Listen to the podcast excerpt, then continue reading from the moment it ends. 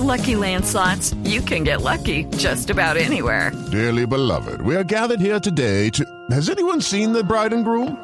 Sorry, sorry, we're here. We were getting lucky in the limo and we lost track of time. No, Lucky Land Casino, with cash prizes that add up quicker than a guest registry. In that case, I pronounce you lucky. Play for free at LuckyLandSlots.com. Daily bonuses are waiting. No purchase necessary. Void were prohibited by law. 18 plus. Terms and conditions apply. See website for details. Bueno, a las 8 y 37 minutos de la mañana vamos a hablar de nuestro tema central. ¿Qué les dejamos a nuestros hijos? ¿Qué es lo que les estamos enseñando? No solamente desde el ejemplo, sino desde la iniciativa propia de que leen, que ven, cómo se comportan. Bueno, tantas cosas, tantas cosas. Ayer hablábamos de, de contarles la historia, la nuestra, la que vivimos, la que eh, vivimos justamente cuando ellos no habían llegado. Y qué mejor que la escuchen de primera mano. En fin, tantas cosas, no importa el punto de vista, eso no interesa. Pero, en fin, ¿qué les estamos dejando? ¿Qué les estamos mostrando? Hemos invitado a la doctora Gladys Tobar, que es médica homeópata, psicobioterapeuta, eso quiere decir que es experta en biodescodificación, se llama así. Doctora Tobar, muy buenos días. Muy buenos días para ti, la mesa de trabajo y nuestros escuchas. Gracias por la invitación. Bueno, gracias a usted por aceptarla. Y yo sí quisiera preguntarle, hoy en día que hay tanta información, que se sabe que más allá del rejo que hubo en una época, o de las normas que deben haber siempre, o tantas cosas por el estilo, hay como una mayor profundidad en lo que se les enseña a los hijos o en lo que heredan los hijos desde el subconsciente, de un montón de cosas que dice uno, bueno, y entonces aquí como por dónde agarro. ¿Qué les, está, ¿Qué les dejamos a nuestros hijos, doctora Gladys Tobar? Cuando yo te escuchaba pensaba en que lo que referías es nuestro legado consciente. El rejo que hoy casi no se Sí. utiliza, valga la pena decirlo. Claro. Eh, eh, las enseñanzas, el ejemplo, pero tal vez en lo que yo pudiera aportar es que dejamos un legado inconsciente, es decir, que los padres no sabemos, que también tiene toda una pertenencia desde el clan, porque todos nosotros somos el producto de un deseo inconsciente de nuestros padres, que a veces no es el que nos han contado en esa historia que nos han narrado porque un hijo también viene por una necesidad del papá y de la mamá. Tenemos material genético combinado al 50%, lo cual es importante recordar porque en el Día de las Madres vale la pena también decir que no somos solamente las madres las responsables de la Mm. educación ni de la genética. Y que por lo tanto ese hijo llega como con una misión de antemano inconsciente que puede ser reforzada o no desde el punto de vista cultural y de lo que hoy en día llamamos la epigenética. Entonces, cuando llegamos a la vida biológica en la concepción, ya no somos un libro de hojas en blanco. Tenemos una historia de un clan con sus dramas y sus aciertos, con sus dolores y sus secretos y unos deseos inconscientes de los padres. Así que eso también se lo entregamos a los hijos al momento de estar en la vida. Eso me parece muy importante, entre otras cosas, porque era el enfoque que queríamos. Sí, eh, nosotros, eh, eh, y decíamos eh, justamente eso, no, no es cómo te comportas, siéntate así, no hables de eso, no, es esa parte profunda, profunda que viene de nuestros papás y de nuestros antepasados. ¿Cómo influye esa historia transgeneracional en nuestras vidas? ¿De qué manera la vemos? influye de manera muy profunda más de lo que creemos. Quisiera citar dos autores, fundamentalmente en relación a lo que te estoy diciendo, un psicólogo eh, francés, Marc Frechet, que trabajó sobre el tema del proyecto sentido, es decir, cuál es el proyecto que como hijos cumplimos como una misión de lo que nos han entregado de sus inconscientes los padres un tiempo alrededor de nueve meses antes de nuestra eh, gestación, de nuestra concepción. Pero como bien tú lo estás planteando, todos somos un elemento más en el hilo conductor de una familia, de un clan, que desde el punto de vista de las constelaciones, por nombrar a alguien representativo como sería el doctor Bergelinger, diría, somos el resultado de por lo menos 12, 13 generaciones, que si uno hace unas cuentas matemáticas es un montón de gente. No, con por favor. historias. Y de años. Uno sabe un poquitito de la historia de la abuela y eso que uno sabe lo, lo bonito. Sí, Sin embargo, sí. son años y años de historias de vida, de historias de familia que pueden marcar patrones de comportamiento en nosotros, heredados a nuestros hijos. Valga la pena decir que todos los padres queremos hacer lo mejor que podemos con lo que tenemos. Me llamaba la atención la encuesta, el resultado de la encuesta. Pero si estamos en la conciencia, solo damos de lo que tenemos. Así que generalmente con la mejor intención, aunque eso no implique los mejores resultados. Pero, ¿y las historias? ¿Y los dramas no resueltos? ¿Y los dolores que condicionan una herencia de familia y transgeneracional que tal vez genere unos patrones de los que no seamos conscientes? Ahí en esa profundidad es donde creo que el aspecto terapéutico puede ser útil para muchas de las personas que nos están oyendo. Sí, yo muchas veces he pensado y he hablado con mi esposo que uno al momento de tener hijos y durante todo el desarrollo de los niños y luego como adultos puede dañar a un niño, a un ser humano por siempre, emocionalmente o incluso físicamente como padre, o puede potenciarlo para que dé lo mejor de sí mismo para él y para los demás. Entonces es una responsabilidad muy grande tener hijos. ¿Cómo hacer para prepararse emocionalmente para tener hijos y hacerlo de la manera adecuada o al menos procurar que sea así. Y cómo hacer para los padres que tal vez piensan que han cometido muchísimos errores y ahora quieren remediarlo, pero sus hijos ya son adultos. Yo creo que necesitamos romper un poco del el delirio de los padres perfectos. Y también aceptar que venimos de una historia propia y de nuestros padres de seres humanos que han podido hacer eh, lo que han tenido en sus manos en razón también a sus propias historias de vida. Ahora, ¿qué hacer en la práctica? Yo creo que hay una excelente inversión y es hacer conciencia en uno mismo, es explorar la historia familiar, no desde el morbo del juicio para ver qué fue lo que hicieron o no hicieron y cómo lo hicieron, lo cual puede ser una trampa un poco peligrosa, sino de ir a comprender desde el amor y la benevolencia que la historia de cada uno fue vivida de esa manera y que en la medida en que así fue también tenemos el derecho a renunciar a una historia que en algún momento puede tener un contexto doloroso o que nos permite o nos hace repetir patrones. Eso, por ejemplo, se evidencia claramente en los desórdenes amorosos, por poner un ejemplo más concreto que sea de fácil entendimiento. Entonces, alguien que tenga dificultades importantes para tener o sostener relaciones de pareja estaría habilitado para decir, ¿será que algo de lo que sucedió atrás en mi historia, y ojo no con intención, sino simplemente como parte de las vivencias de los míos, puede tener una influencia en mí? ¿Será que yo estoy repitiendo una historia? ¿O que mis patrones de comportamiento están reparando una historia que no ha sido mirada, puesta a la luz y aceptada? Que en términos cortos sería lo que implica ver la historia de nuestro transgeneracional y darle luz a la conciencia, un poco parafraseando a Jung, para que lo que no conozcamos deje de ser un destino y simplemente pueda ser algo que veamos con gratitud e incluso con respeto. Eh, doctora Gladys Tovar, eh, ¿cómo hace uno entonces para empezar a liberarse de eso, de esas cargas que heredamos? ¿Cómo hace uno para empezar a, a zafarse? Claro, hay cosas que sí uno debería conservar, pero las que no, ¿cómo empieza uno a zafarse? Bueno, y, y yo le complemento esto a, a lo que está preguntando Mauricio, y es, eh, me escribe aquí una oyente y me dice, ¿cómo hacer para no repetir la historia de una infancia violenta de los papás, por ejemplo? Me dice ella.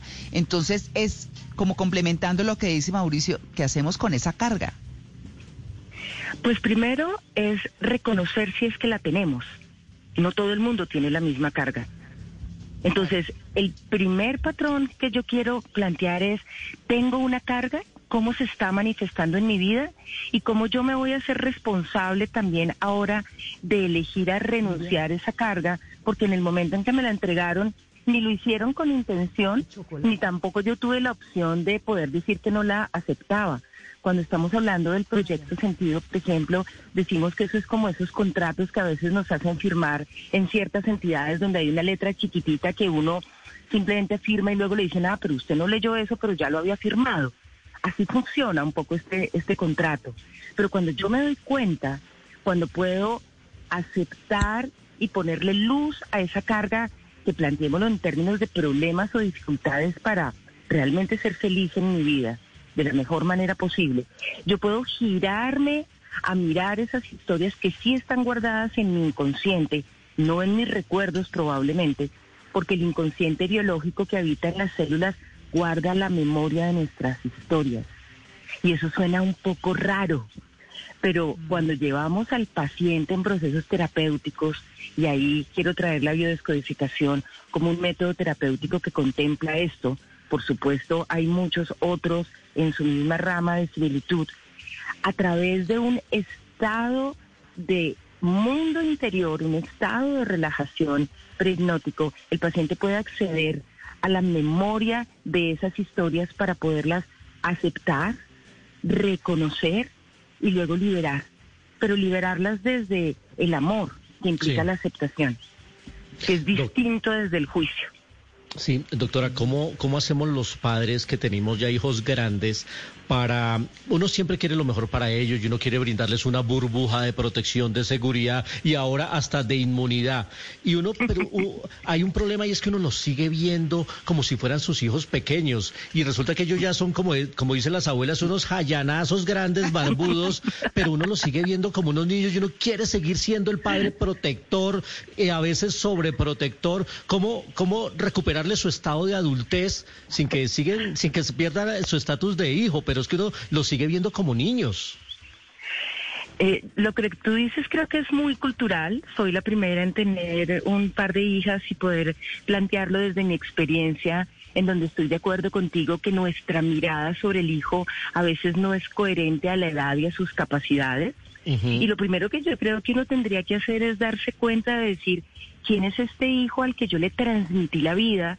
Porque con todo el respeto al Día de las Madres, me parece hermosísimo y romántico, pero esto de que me diste la vida me parece un poco megalomaniaco. Yo creo que uno transmite la vida, uno no da la vida. La vida está hecha por sí misma. Y entonces cuando yo puedo reconocer que a ese hijo le he transmitido la vida y que por ser hijo de la vida tiene unos procesos de crecimiento al que yo lo puedo amar y acompañar en la coherencia de sus etapas, puedo dejar de sobreprotegerlo, así como tampoco lo voy a abandonar como en el vientre materno, y es la metáfora que utilizo con mis pacientes, e incluso la he utilizado conmigo misma. Hay un tiempo donde el hijo tiene que estar en el útero porque si sale muy temprano puede estar en peligro, pero si se queda después de los nueve meses se va a morir. Entonces es el tiempo justo de cuando sé que te puedo acompañar, el amor estará por siempre, pero también cuando el amor libera para que lo puedas hacer desde tu propia capacidad, sabiendo que siempre el hijo podrá contar con la madre o con el padre, lo necesite o no lo necesite. Quizás eso puede ser útil. Doctora, em, creo que con la tecnología y con el fortalecimiento de la misma, pues muchas cosas cambiaron en la educación. La llegada del 2G, 3G, 4G y lo que viene con el 5G, pues es una locura en términos de educación. Como padres, ¿Qué debemos hacer? Es decir, ¿debemos seguir nuestro instinto de padres para educar o ahora debemos basarnos un poco en lo que nos dicen las redes y todo lo que está eh, allí circulando? Porque antes uno le daba un chancletazo al hijo y se acabó. Ahora uno le da un chancletazo al hijo y él le saca a uno la constitución el artículo y la vaina por la que no puede hacerlo. Entonces, lo arresta. ¿a, qué acudo? Eh, eh, estoy completamente de acuerdo con ustedes porque hemos pasado de ser hijos eh, que tuvieron algunas infancias violentas, como nos hablaba una de las escuchas, eh, a ser a veces hijos dictadores con padres amedrentados. Y creo que en los dos extremos estamos en lugares que pueden ser peligrosos. Porque cuando estamos aprovechando el conocimiento de toda la tecnología, pero a eso lo sumamos a la intuición y también a ese sentir profundo que como padres hemos adquirido desde la experiencia de la adultez, creo que podemos hacer una buena combinación. Tal vez mi invitación sería extremos. Creo que hoy un padre que no se apoye de toda la universalidad que tenemos para construirnos también como mejores padres sería un desperdicio pero creo que no podemos reemplazar el afecto, el amor, el abrazo, el contacto, el cuento, la mirada. estoy insistiendo en el tema de la mirada con los padres. Uno de los chiquitos que venía a mi consulta un día me decía, es que mi papá me escucha con los oídos, pero está mirando el WhatsApp. Y yo quisiera dejar esa reflexión para la mesa y los escuchas. ¿Escuchas a tu hijo solo con las orejas o será que necesitamos escucharlo con nuestra presencia?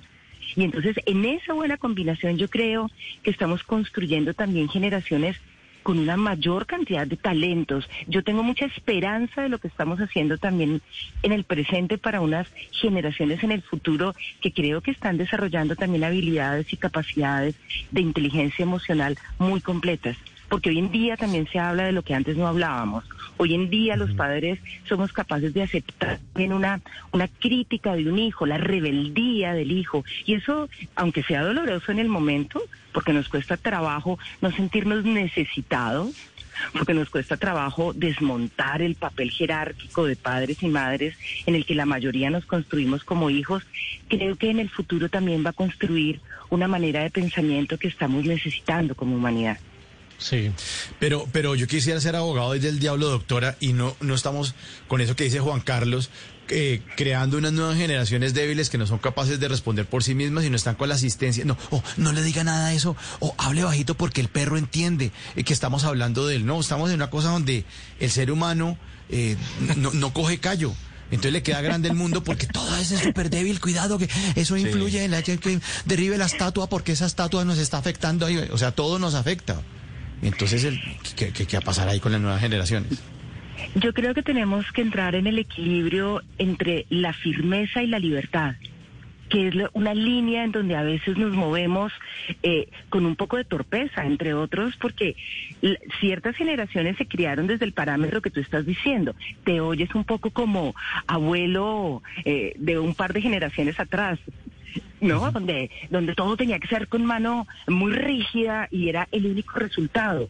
Luego vinimos a otras generaciones donde no hay límites y los... ¿Dónde quedó? Ah, perdón. Sí, se repite un instante el audio. Okay. Entonces, luego pasamos a una generación, les decía, donde se ha propuesto unos hijos en la máxima eh, libertad sin una jerarquía y sin contención de límites. Y me parece que los dos extremos dejan de dar el sentido del acompañamiento con firmeza. Un hijo que crece sin límites es un hijo que probablemente se sienta abandonado. Los límites son necesarios para darle sentido a las vivencias y poder establecer un sistema de creencias que dé seguridad y habilidad para funcionar desde la autonomía, que es lo que fundamentalmente queremos como padres y es acompañar a los hijos a crecer para que puedan ser ellos en lo máximo del esplendor de su identidad, un poco como decía alguna de las chicas al principio de esta conversación, en la cual cada uno de nosotros sea reconocido desde sus propios dones y talentos para ofrecérselos a sí mismo y ofrecérselos al colectivo desde una mirada cooperativa. Y yo creo que ahí lo que pasa es que esto no va a ser un tema de un año ni de dos, Creo que es un, es un cambio y una transición en la que tenemos todos que flexibilizarnos y ceder un poco las generaciones antiguas, pero también las generaciones nuevas, perder el miedo a querer hacerlo todo perfecto. Porque es que yo hoy me sorprendo cómo hay una gran dificultad de chicos jóvenes, estoy suponiendo sus edades por sus voces, que tienen pavor a tener hijos. Porque, porque o el mundo está hecho un desastre o no quiero repetir el modelo que teníamos. Pero recuerden que biológicamente estamos para perpetuar la especie y el error puede ser formas de aprendizaje. Y el delirio de los padres es querer no equivocarnos. Nos vamos a equivocar inevitablemente. Ahora las equivocaciones también son parte del proceso de lo que los hijos se van a tener que hacer cargo en sus propias vidas. Por eso yo digo, si invertimos en nosotros, yo creo que es mejor que en cualquier seguro de vida. También nuestros hijos podrán hacer lo que requieran frente a sus vivencias, unas acertadas y agradables y otras dolorosas, y eso también nos va a ayudar a crecer. Sí, claro. Eh, sí, sí claro. No, es que ah, yo me perdí un ratico porque me quedé sin internet, pero adelante, adelante. Bueno, no, iba a preguntar que, mm, claro, por las nuevas generaciones tienen temor a tener hijos y de hecho han bajado las tasas de natalidad, sobre todo en países desarrollados, pero pues nosotros no nos vamos a quedar atrás en unos años. Ese temor a tener hijos tendrá algo que ver con los faltantes emocionales que sienten las personas o con el no querer donarse a nadie más, sino simplemente querer seguir con la vida como se está cómodo o va muchísimo más allá a una simplemente personal de personas que si quieren tener hijos personas que no, y perfectamente respetable que ahora entendemos las nuevas generaciones mucho más. Es decir, yo tengo muchísimos amigos y amigas que no quieren tener hijos y me parece una decisión sumamente respetable porque cada quien es dueño de su propia vida. Pero ¿a qué se puede deber esto? Estoy de acuerdo contigo en que no podríamos hablar de un solo factor, sería ah, hacer un planteamiento demasiado corto y limitado. Eh, no tener hijos puede ser una decisión autónoma y responsable, eh, creo que también es el producto de una apertura de proyectos de vida distintos a tener hijos. Si estamos pensando 50 o 60 años atrás, incluso menos, mm. eh, una mujer estaba en la edad de merecer, como bien se decía coloquialmente, se casaba y su proyecto era tener hijos, criar los hijos y la satisfacción de su proyecto era cuando los hijos casaban y ella ya era abuela. y eso fue un planteamiento de un momento de la vida. Hoy ese proyecto de las mujeres se nos abrió absolutamente y tener hijos hace parte de uno de los proyectos propios, pero no el principal proyecto ni el único proyecto para muchas. Exacto, yo te... Sí, adelante, adelante. Perdón, entonces, sin embargo, las historias transgeneracionales pueden condicionar cosas, porque cuando hemos tenido hijos muertos, estoy hablando ya de temas conflictivos, cuando han habido dramas en relación a padres o madres que abandonan.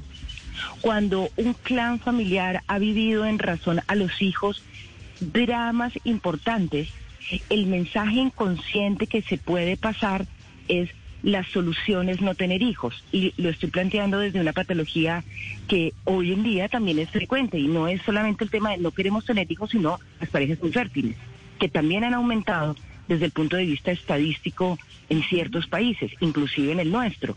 Entonces hay un grupo de jóvenes que está diciendo no queremos tener hijos desde una eh, decisión libre y espontánea, lo cual me parece absolutamente respetable la amplitud de proyectos de vida, pero también hay una cantidad de parejas que no están pudiendo tener hijos y que uno se pregunta, ¿qué pasó atrás? ¿Qué hay en la historia inconsciente que una pareja se une, porque usualmente suelen haber una combinación de conflictos tanto del hombre como de la mujer, para que la solución biológica sea no tener hijos. Y ahí yo invito a que las personas desde los diferentes métodos terapéuticos exploren las historias de sus propios proyectos, sentido que son gestacionales, y las historias de familia, lo que llamamos esa herencia transgeneracional. Bueno, pues eh, podemos seguir hablando del tema, eh, doctora Gladys Tobar. Quisiera invitarla un momentico más después de nuestro segmento de noticias para concluir el tema, para no dejarlo volando y para dar algunas guías que yo creo que resultan interesantes. El tema abordado de esta manera realmente es otra cosa y era lo que les queríamos decir. ¿Le parece, doctora Tobar? Me parece. Aquí espero. bueno, muy bien. Muchas gracias. Nueve punto. Ya regresamos. Estamos en el Blue Jeans de Blue Radio.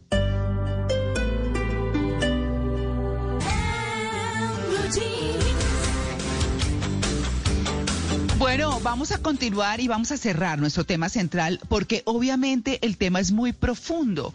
Y digamos que em, entendido desde la perspectiva que nos da nuestra invitada, la doctora Gladys Tobar, que es médica homeópata, les recuerdo, psicobioterapeuta, experta en biodescodificación, pues eh, ya no más decir todo eso queda uno como un poco. Y yo quisiera aterrizar el tema em, explicando un poquito, eh, doctora Tobar, eh, digamos lo más mm, eh, corto posible, todo el tema de, del subconsciente y lo que traemos de atrás y todas estas cosas, porque hoy no estamos claramente abordando el tema de cómo es que deben ir a la mesa, cómo es que deben saludar. No, es lo que les dejamos a nuestros hijos desde nuestro interior, desde generaciones atrás y que todos seguimos cargando con lo mismo. Bueno, en fin, tantas cosas. Así que ¿Cómo concretamos y cómo podemos cerrar este tema, doctora Gladys Tobar? Pues yo creo que lo podemos hacer desde un juego de muñequitas que todos conocemos que son las matrioscas. Esas Ah, muñequitas sí. rusas, grandes, que guardan una más chiquita, una más chiquita, hasta que hay una diminuta. Yo quisiera decir que somos como estas muñecas y en nuestro interior, nuestro inconsciente, guardamos la historia tanto de nuestros momentos propios vividos, tanto los positivos como los dolorosos, desde el primer momento de la vida, pero en ese juego también están las historias de nuestras familias, los aciertos y sus dramas, y también ese proyecto o esa intención de las necesidades de nuestros padres cuando desde el inconsciente decidieron gestar un hijo, porque eso sería interesante plantear. Ninguno es un producto de un accidente. El inconsciente rige la vida biológica. Y es un niño, es juguetón, es simple y nuestros deseos inconscientes se plasman más que los conscientes. Entonces, tal vez eh, la síntesis de esto es reconocer que nuestra historia va más allá de nuestros recuerdos, aceptar que tenemos unas historias de familia que podemos girarnos a mirarlas con respeto, con honra, pero también con decisión de que podemos renunciar a patrones que podemos elegir hoy renunciar.